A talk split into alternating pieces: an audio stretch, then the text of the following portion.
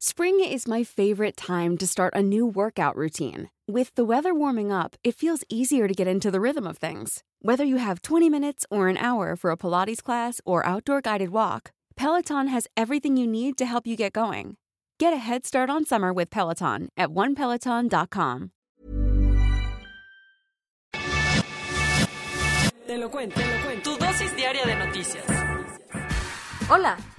Soy Pau Mendieta y aquí te va tu dosis diaria de noticias. Te lo cuenta, te lo cuento. El parte de guerra. La situación entre Israel y Palestina nada más no se calma, por lo que organismos como Naciones Unidas ya están intentando tomar cartas en el asunto. De mal en peor. A pesar de que los últimos días han sido todo menos un retiro espiritual, el domingo se vivió la jornada más violenta y mortal en la actual crisis que se vive entre Israel y las milicias palestinas de Hamas y la yihad islámica. Las fuerzas de defensa israelíes realizaron dos ataques aéreos que ocasionaron 43 muertes en Gaza, mientras que Hamas lanzó más de 100 cohetes a territorio israelí. Hasta ayer por la noche se contabilizaban 181 palestinos muertos y otros 1.200 heridos, mientras que del lado israelí ya hay 10 muertos y más de 200 heridos algunos de los enfrentamientos, los soldados de Israel tuvieron un fin de semana movidito al bombardear la casa de Yahya Sinwar, el líder de Hamas en la franja de Gaza. Además, los ataques israelíes causaron daños en las oficinas de Associated Press y Al Jazeera en la franja algo que estos medios de comunicación criticaron a pesar de que el gobierno israelí avisó del bombardeo con una hora de anticipación para que los civiles pudieran evacuar los inmuebles. Alguien despierte por favor a la ONU. Tras varios días de intensos enfrentamientos, finalmente los miembros del Consejo de Seguridad de Naciones Unidas se reunieron virtualmente el domingo para discutir la delicada situación que se vive en Israel y Palestina. El secretario general de la ONU, Antonio Guterres, arrancó la sesión con un duro discurso en el que aseguró que las hostilidades que se han visto son absolutamente espantosas. Todos los países que integran el Consejo pidieron a ambas partes frenar la violencia, pero no hubo un acuerdo para tomar acciones concretas. Por su parte, el embajador mexicano Juan Ramón de la Fuente reclamó que el Consejo no asuma su papel como el principal garante de la paz y la seguridad internacional. Al más puro estilo de la papa caliente, la Suprema Corte de Justicia de la Nación desestimó el viernes la controversia constitucional que presentó el Congreso de Tamaulipas en contra de la decisión de la Cámara de Diputados de desaforar al gobernador Francisco Javier García Cabeza de Vaca. Sin darle un mayor análisis al tema, los magistrados determinaron que ellos no tenían vela en el entierro, por lo que calificaron como improcedente la queja de los diputados tamaulipecos. Así, la decisión final de aplicarle el desafuero al gobernador será del Congreso local, por lo que el político seguirá con protección. La ola de violencia está golpeando durísimo a Jalisco y ahora medio mundo está conmocionado por la desaparición de cinco adolescentes en el municipio de Tlajomulco. Cuatro de ellos, de entre 14 y 16 años, desaparecieron desde el jueves y hasta la fecha no se conocen detalles de su paradero, mientras que otra niña no está localizada desde el 29 de abril cuando fue vista por última vez en el fraccionamiento Lomas de San Agustín. Según el Registro Nacional de Personas Desaparecidas o No Localizadas, Jalisco es el estado con más desapariciones del país, superando las 12.600. China hizo historia el sábado al convertirse en el tercer país en lograr aterrizar con éxito una misión no tripulada en Marte, siendo el pionero en conseguirlo en el primer intento. La sonda Tianwen-1 amartizó sin inconvenientes el sábado en la llanura Utopia Planitia, al norte del planeta rojo, el director de la Agencia Espacial China dijo que el éxito ha sido completo. El siguiente objetivo es que el rover Zhurong logre salir de la cápsula para empezar a explorar el terreno y enviar información súper valiosa al equipo de científicos chinos que monitorean todo desde Pekín.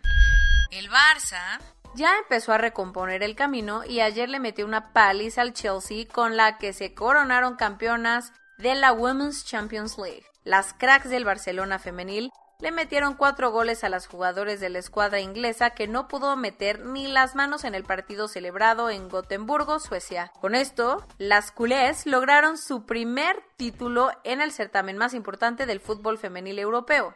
Ahora solo falta ver que las futbolistas reciban el mismo dinero que Messi y compañía, ¿verdad?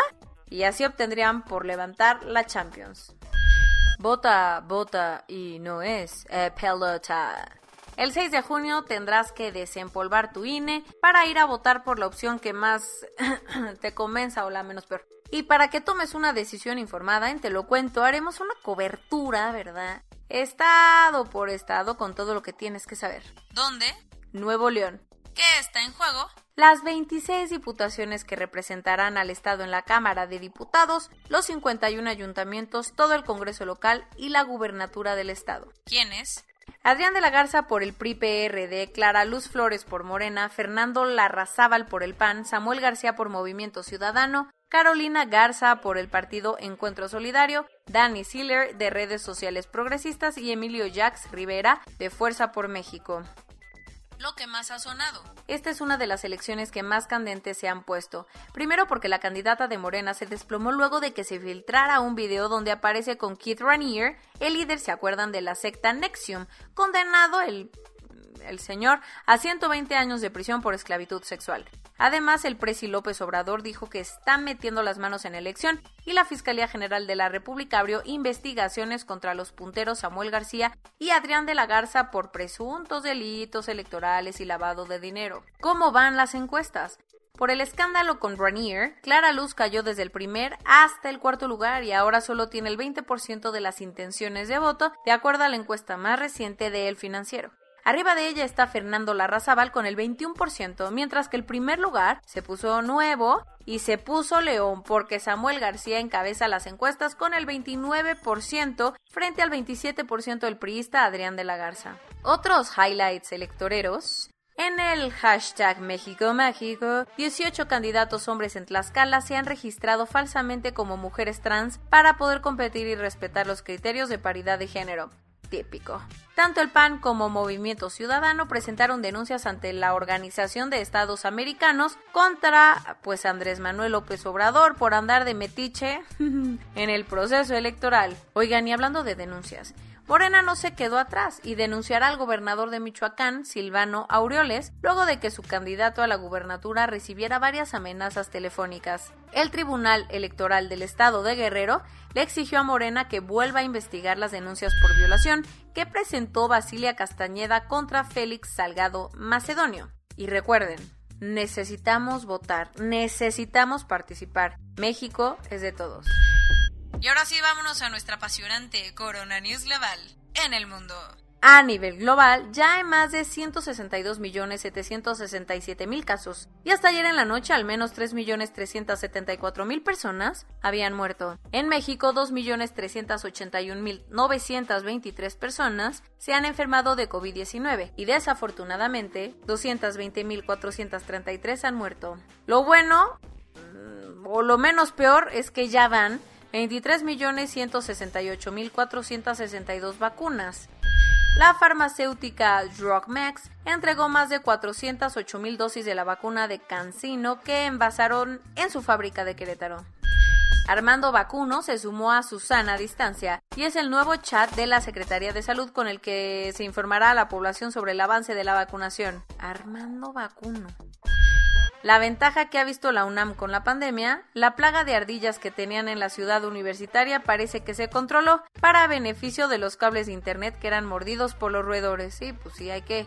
Oigan, hay que ver las cosas positivas, ¿no? Algunas cosas positivas tienen que haber. Reino Unido quitó varias de las restricciones por la pandemia y ahora los ciudadanos ingleses pueden tener reuniones en espacios cerrados, ir a pubs y abrazarse. Uh, pillines. Tras registrar 180 contagios en un día, Taiwán impuso confinamientos para detener el peor brote en la isla desde que empezó la pandemia. La aerolínea Delta anunció que todos sus nuevos empleados tendrán que presentar un certificado de vacunación contra COVID-19 para poder ser contratados. Oigan, esta noticia es bien importante. Ya se está exigiendo, ¿no? Y pidiendo este certificado de vacunación. This is actually happening.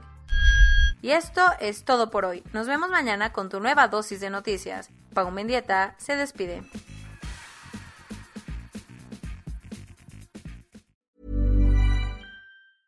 Hi, I'm Daniel, founder of Pretty Litter. Did you know cats tend to hide symptoms of sickness and pain? I learned this the hard way after losing my cat, Gingy. So I created Pretty Litter, a health monitoring litter that helps detect early signs of illness by changing colors, saving you money and potentially your cat's life. Pretty Litter is veterinarian developed, and it's the easiest way to keep tabs on your fur baby's health right at home. Go to prettylitter.com and use code ACAST for 20% off your first order and a free cat toy. Terms and conditions apply. See site for details.